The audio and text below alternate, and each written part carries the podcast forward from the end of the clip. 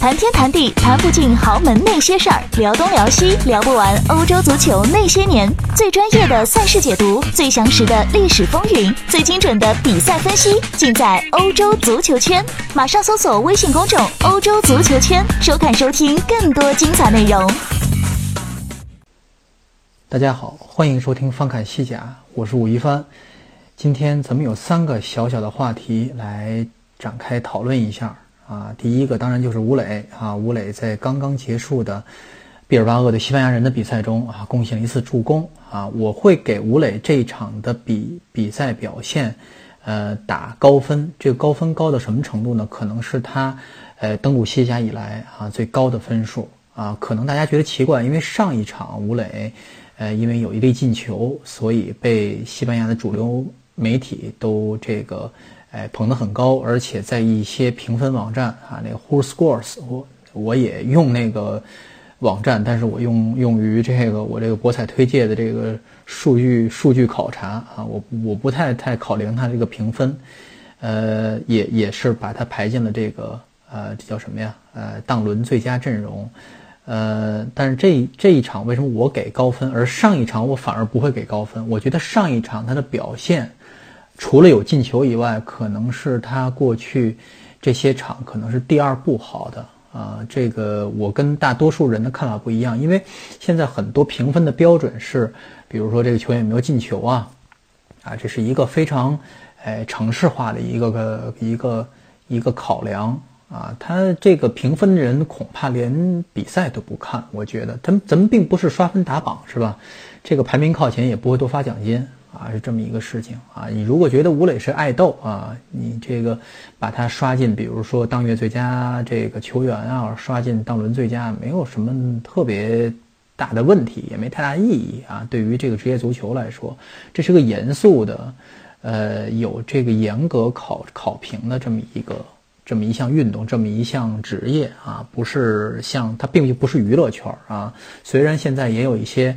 啊，靠刷人气刷出来的这个球员，但是也是啊，这个历史上很难留名。但是吴磊不一样，吴磊是一个有不需要来这个，呃，来这个刷票的爱豆啊，他是一个有实力的球员。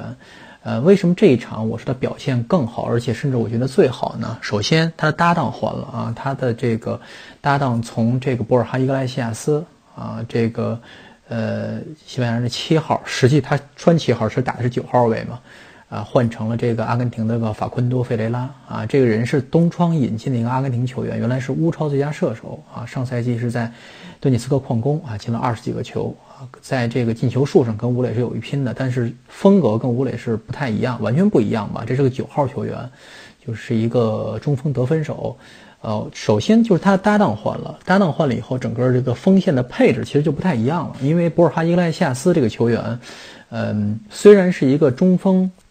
而且现在是西班牙人队内头号射手，但是这个人实际上是一个打手带保姆的这么一个角色啊，他是一个非常全能的前锋，呃，就是比较典型的欧式前锋。就是，尤其是西班牙式的，就是那种能自己能吃饼的也能做饼，而且就是甚至在前场能搅和啊，就是为更多的队友得分手能拉出空当来。所以有这种前锋的球队，往往就是进球点是比较分散的，其他呃其他的一些人也能进关键球，尤其是关键球啊，并不是一些比如说刷刷进去的进球，是关键球。但是这个法昆多·费雷拉，虽然我不太了解，但是这几场踢下来也发现了，这个球员是一个比较典型的这个哎中锋射手啊。咱们不应该把这个仅简单的就是把它挂归于什么吃饼型或做饼饼型，这个是太笼统了，这是太娱乐的说法了。这个球员是有相当强的身体对抗能力，身高一米八。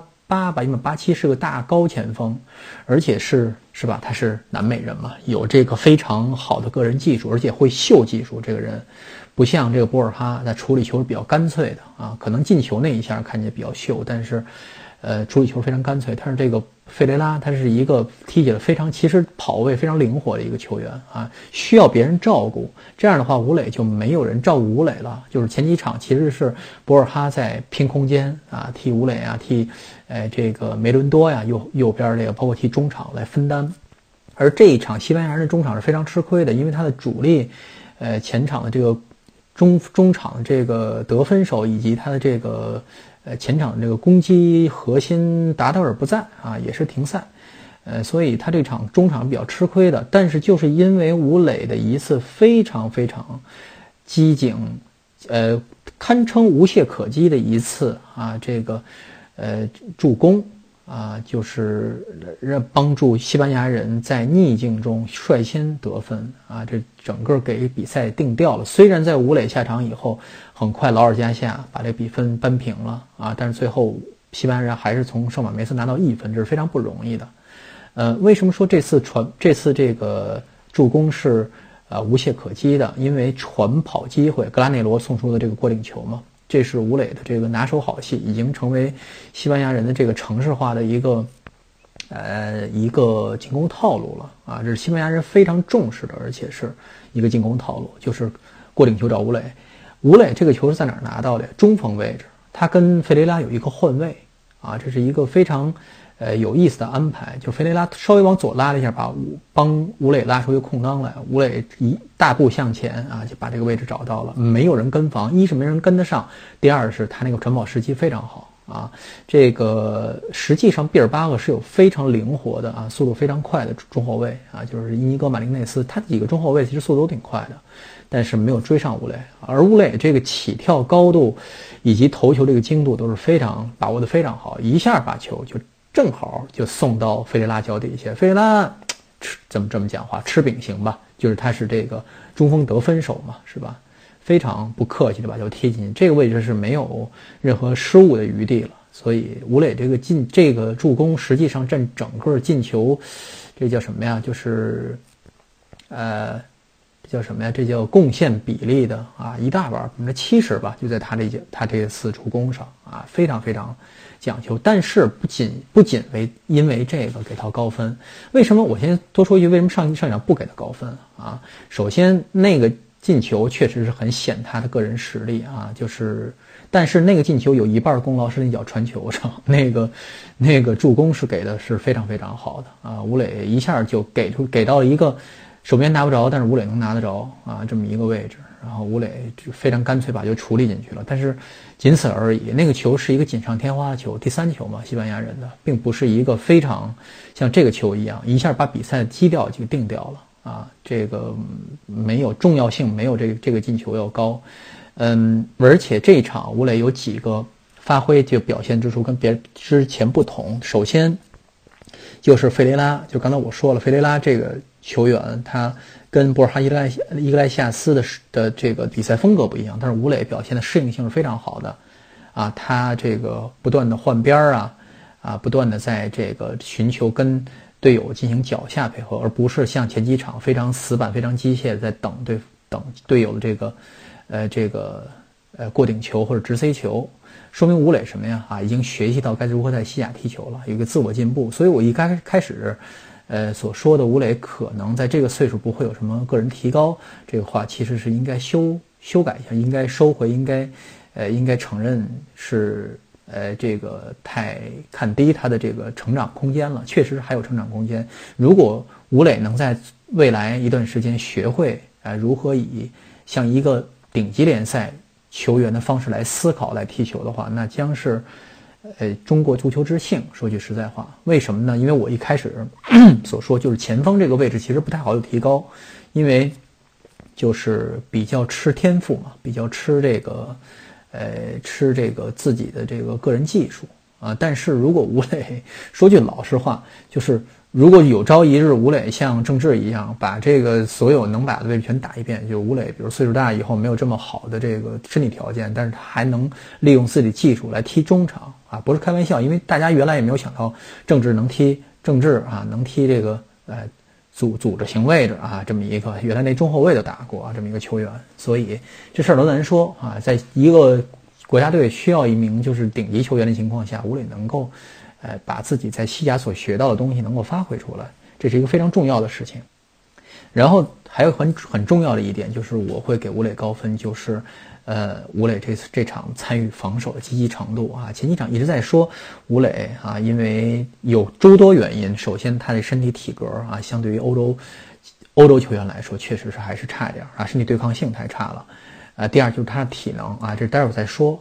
就是他这一场，实际呢上半场就有两次非常关键的回防，呃，一次啊禁区内啊拿身体阻挡对方。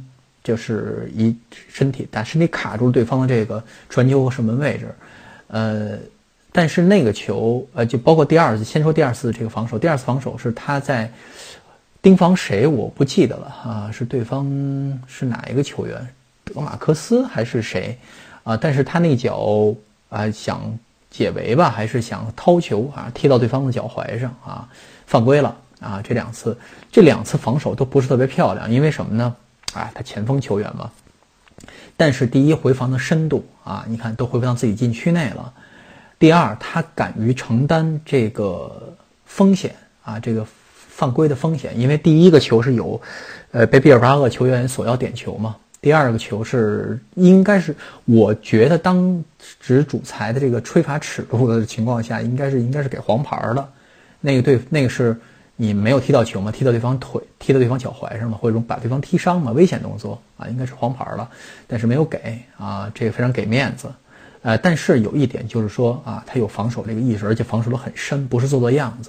所以就是在对球队需要的情况下，是可以做出自我牺牲的啊，这是一个啊非常不容易的一点，就是已经学会啊用这个哎。集体集体的这个这个意识来这个思考啊，来这个好来这个来摆正自己的位置啊，这是一个非常不容易的。但是还有一个非常关键的点，刚才我提到就是体能，就吴磊的体能。吴磊即便说是在中国球员里啊，这个天之骄子啊啊，是这个顶顶拔尖球员中的顶级啊，但是。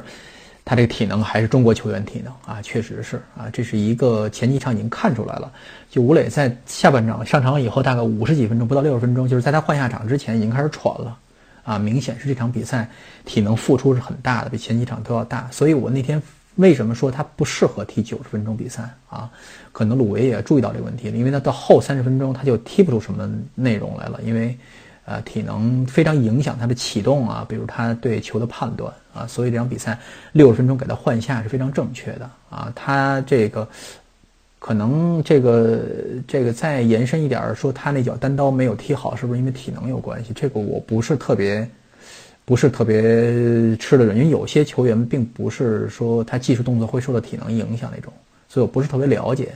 啊，我觉得没什么太大关系啊，但是这个确实是能看出吴磊累。啊，所以如果以今后未来这呃十几场比赛，如果还需要吴磊，呃踢踢首发的话啊，就是把他呃早早换一下进行调整，是一个比较好的一个方案啊。毕竟塞尔焦加西亚，咱们掐指算来也该复出了吧？啊，也差不多该复出了。而且这个普阿多，这个呃西班牙人的这个小小孩儿，这个前锋啊，确实是也有一些表现啊，也是不错。啊，也是西班牙人可以打打轮换，没什么问题啊。这是关于吴磊在这场的表现，我觉得是应该值得打高分的，至少比上一场那个，我觉得大家因为他进球以后都吵得厉害这个事情，我觉得没有什么特别，因为吴磊能在球队里提供的贡献已经不是说进球了，他在西班牙人队内他是提供一种全新的这种战术思路啊。他加盟西班牙人以后，西班牙人没输过呀，对方都很忌惮吴磊的这个这个个人发挥啊，所以你就。导致整个战局就不一样了，他进不进球，他能给球队能够带来的帮助都是不一样的啊，都是他实际上他加盟被这个教练发现这个人的这个能力啊，能够跟其他球员都不一样的这么一能力之后啊，就是其实已经改变这个西班牙人的这个战术战术体系了。就此来看，进不进球都无所谓，真的，我觉得这个助攻比进球要重要。好，我们先再说一下。第二个话题，第二个话题是关于皇马，很多球员在问，很多朋友在问这个皇马，呃，这个未来该怎么办？这个这下赛季的事情不说，因为什么呢？太远了，除非是未来几周会进，呃，皇马做出一个非常这个激进的啊举动啊，现在就是，呃，锁定在把这个主帅目标锁定在了穆里尼奥跟齐达内两个人身上。嗯，根据这个呃媒体问卷，大部分的球迷并不看好穆里尼奥回归，虽然他也是占了一定的这个支持者的比例，但是不是很看好啊。大家都觉得齐达内回来比较好。但问题是大家没有没有意识到一点，齐达内并不是被。啊，并不是被普罗内诺炒鱿鱼，他是自己请辞的呀。他知道有这么一个烂摊子，他才他才不想带的啊。这赛季会不好不好带，他才不想带的，才主动请辞的。你这个时候烂摊子把他请回来，他他他是，你说需要发花，这个付出什么样的一个这个这个代价？我不叫什么代价，就是说你要做什么样的一个思想工作才能把他请回来？因为他在这个离开。离职之前，已经他的薪水已经是是世界数一数二，已经排名前前列的了，是吧？现在排名第一的是薪水薪资最高的是西蒙尼嘛，是吧？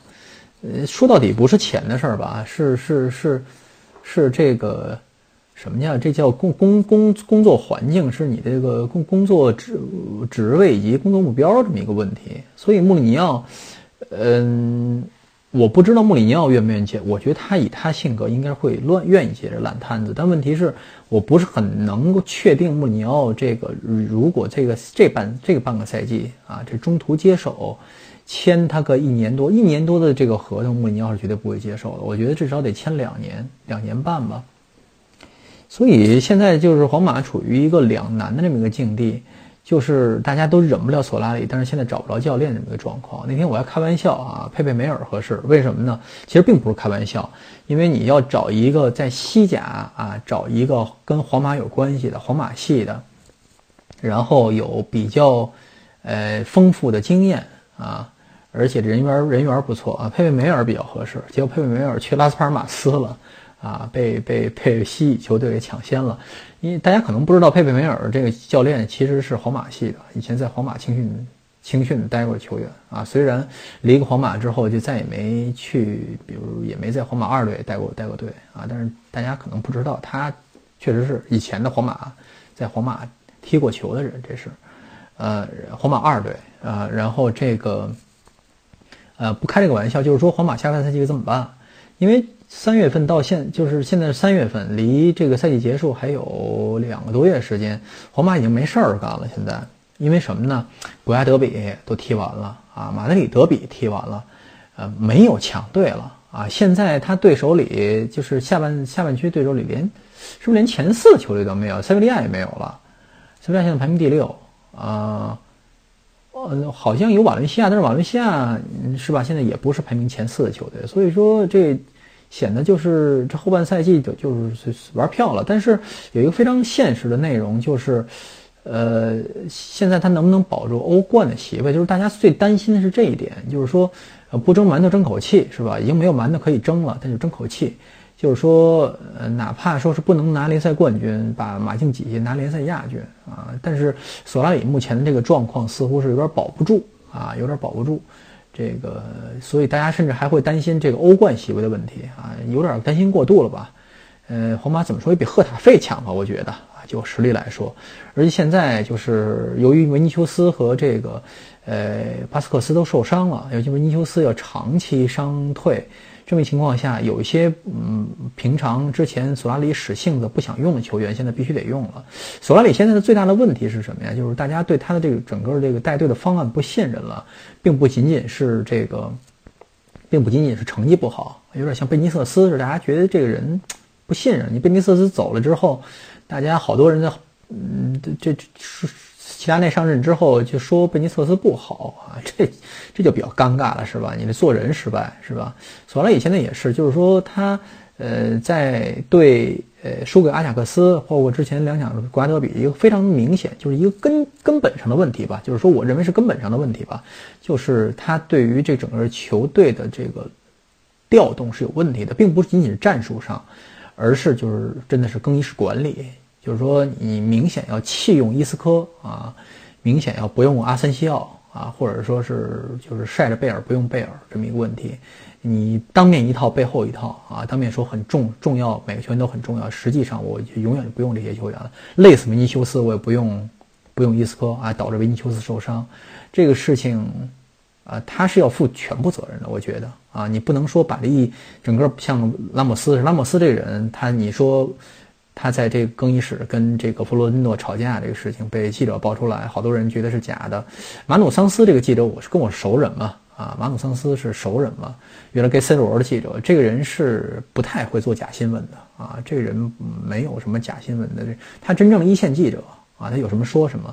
所以，呃，像拉莫斯这种没脑子的人，对不起啊，这个真的是没脑子的人啊，就说这种话，我觉得是是可信。但是就是这个事情。呃，并不说是管理层，或者说是弗伦蒂诺把这个球队没没搞好，就说你说他最大的问题出在哪儿？就找俩教练是吧？洛佩特吉，你说让他一直干下去行不行？当然可以。洛佩特吉之前说过一句话，给我印象给我印象特别深的，就是说他辞他他被辞退之后，呃，接受采访说的一个非常重要的一句话，就是大家看现在你说大家着什么急？就是说你在你到了明年四月份再看看这个积分榜啊，到时候再看。嗯，不用到现在就这么这么着急再给我盖棺定论，实际上就是这样。如果罗伯特吉照着他这个拿分率啊，罗伯特吉是现在赋闲的，当然皇马不能可能不可能给他，皇马还可以给他请回来，当然他回不回来就两回事了啊。罗伯特吉是现在皇马系的这个教练里，呃，在场均拿分最高的，在这个这是在西甲赋闲的啊，场均得分率最高的，所以就这个意思。如果让洛佩特吉一直带的话。呃，可能会强过索拉里吧，我觉得，嗯，嗯，就这么一回事儿。就是弗伦蒂诺做在教练这方面做出了非常错误的决定，但是说球员方面真的，呃，没有那么大的问题，我觉得，我觉得没有那么大的问题。就现在这手牌完全不至于打成这样啊，呃，这是我觉得，就是未来那那你说看什么呢？皇马这杯冠赛季看什么呢？就一一场一场看呗。别觉得他是一支是非要争冠的球队，你能赢一场就是大家高兴一场就完了啊，就这么回事儿。索拉里是肯定要带周末这场，这已经确定了。但是可能说是说弗洛尼诺想把他换掉，那看来是不是是不是穆里尼奥？我不是非常看好穆里尼奥入主以后能够带来什么样的变化。现在正是一个烂摊子的时候。他可能觉得下赛季重建、推倒重建多花钱买点人，可能是一个办法。就像瓜迪奥拉接手曼城似的啊，这就是花钱的，没花钱的不是啊，花花钱买人呗，反正是，嗯，就是这么一回事儿。如果大家信任穆里尼奥的话，但是，呃，这个这哥们儿，一是他在曼联啊，之前在确实是也是这个执教水准也是江河日下，大家对他这个不太满意，而且皇在皇马留下了非常不好的这么一段回忆嘛，双方都是。所以，呃，就这么着吧，反正爱谁谁啊。弗洛伦诺说了算啊，他反正现在是一言堂。好，第三个一个小小的一个议题就是，呃，埃维尔巴内加同学啊，在这个 呃这个喜马拉雅上给我提问，他说是这个为什么，嗯，这个西甲球员、欧洲球员在这个呃情绪上来以后，双方想要这个起冲突的时候，为什么会呃脸？额头贴额头啊啊，鼻子对鼻子啊，这个为什么有这么亲密的举动啊？这是有没有什么说法来历啊？没有，我我我我不觉得有什么说法来历这东西。你大家不要想着足球赛，比如说大家想想拳击赛啊，拳击运动员两人之间也会脑门顶脑门啊，也会有这种举动。呃，东西方人对于肢体接触这方面的这个理解不同，他们认为这个。呃，只有把这个身体贴到对方身上，才能把这个情感，呃，带给对方。比如说愤怒也好，比如说是爱慕也好，比如说是谅解也好啊，或者说是，比如说怜悯也好啊。你就像西班牙人见面都要亲，就是吻面嘛，啊，吻面嘛，习惯就好了。你刚东方人来的时候是确实挺别扭的，啊，文化不同，文化差异，但是习惯就好了。他们真不是真的亲啊，除非是真的喜欢你啊。嘬你的脸啊，一般不会，一般都是贴面啊，做成木啊木啊的那个声音就可以了。呃，这个表达愤怒也是一样的啊。中国人表达愤怒啊，中国人总是在，呃，把这个在不，我给大家举个例子啊，这是我这是我的一点体会。就如果两个中国人想起冲发生冲突啊，想挑衅对方，但又不想真的打架啊，真的打架那就直接倒脸了，是吧？倒眼啊，呃，如果想不想真的打架，但是又想挑衅对方啊，想把这个冲突升级，啊，大家抢一般会动对方哪儿啊？咱们不说打吧，就说动对方哪儿啊？你想过没有？两个男的在街上或者在饭馆里，即便喝酒喝大了，会动哪儿啊？拿手掌是吧？拿手掌的这个掌心推对方肩膀，是吧？或者说是咱们再这个激烈一点儿，推对方胸口，仅此而已了，是吧？没有倒对方肚子的是吧？没有扇对方嘴巴了，那是真想打架，就扇对方，扇对方脸是吧？呃，就是推对方肩膀，为什么呢？因为那肩膀那个位置是最不，呃，最不不无关紧要啊。你推上去最不疼，呃，最不冒犯对方啊。你冒犯对方，你你杵对方下体是吧？冒犯对方 是吧？打对方脸，杵对方鼻子是吧？这很冒犯对方。你开玩笑也不行，你不能揪对方鼻子是吧？东方人就这样，就是说总是尽量避免肢体接触。啊，来表达自己的情绪。你知道推抱对方肩膀，你就知道哦，这是来是哎有这个生气了，嗯，有情绪了啊，这个就会有人来讲啊，算了算了算了算了算了，是吧？但是如果你直接把脸贴上去，像欧洲人一样，是吧？这就有点尴尬了。你说对方是是迎接不迎接？对方是张嘴不张嘴啊？就有比较尴尬。但是这儿人不会，因为你平常都习惯了嘛，啊，这会把。呃，会吻面嘛？啊，会搂搂抱抱嘛？所以这就是东西方人对于肢体，表达的这个不同。您看一下意大利人这个手势有多多，是吧？意大利人，呃，我曾经这个上过一门，就在大学上过门选修，叫这个，呃，叫什么呀？就是叫叫叫什么呀？就是是是国际礼仪吧，就类似这种，就是说东西方文化差异有一些这样方面的问题。就是说，如果在一个英国人，一个北欧人，就不用都不用说东方人，一个北欧人啊，这个，呃，来南欧，希腊呀、意大利呀、西班牙、葡萄牙这个地方，就是两个男的路上聊天会跳交谊舞 啊。为什么会跳交谊舞？因为那个南欧人说话离别人很近的，就是有可能会拉你的胳膊呀，有可能拍你肩膀啊，会做出一些非常亲密的举动，甚至是什么呀？呃，有一些。比较极端例子，比如说玩你领带啊，比如两个熟人之间啊，哎，说领带不错啊，玩你领带啊，边说话边翻你领子呀，啊，做出一些下意识但是很亲密的动作。但是北欧人会离人远，尽量离你远，两个人说话最好离三米远啊，啊，你你你北欧那阵儿人街道又安静是吧？离三米，我小声说话你能听得见，但是这儿不行，就是说两人那个就想靠近他，那个人想往后退，就会跳交谊舞，就有这么一个说法。啊，这是一个东东西方人的差距，所以你要想表达对同伴的喜爱，对同伴的这个这个这个信任啊，你也可以啊，这个拿拿嘴亲他的额头啊。你要是想表达愤怒，你也可能呃，就把你的牙露出来啃对方的脑门就好了啊，就是这么一个这么一个。笑谈啊！本期翻看西甲就到这里，谢谢大家，下期再见。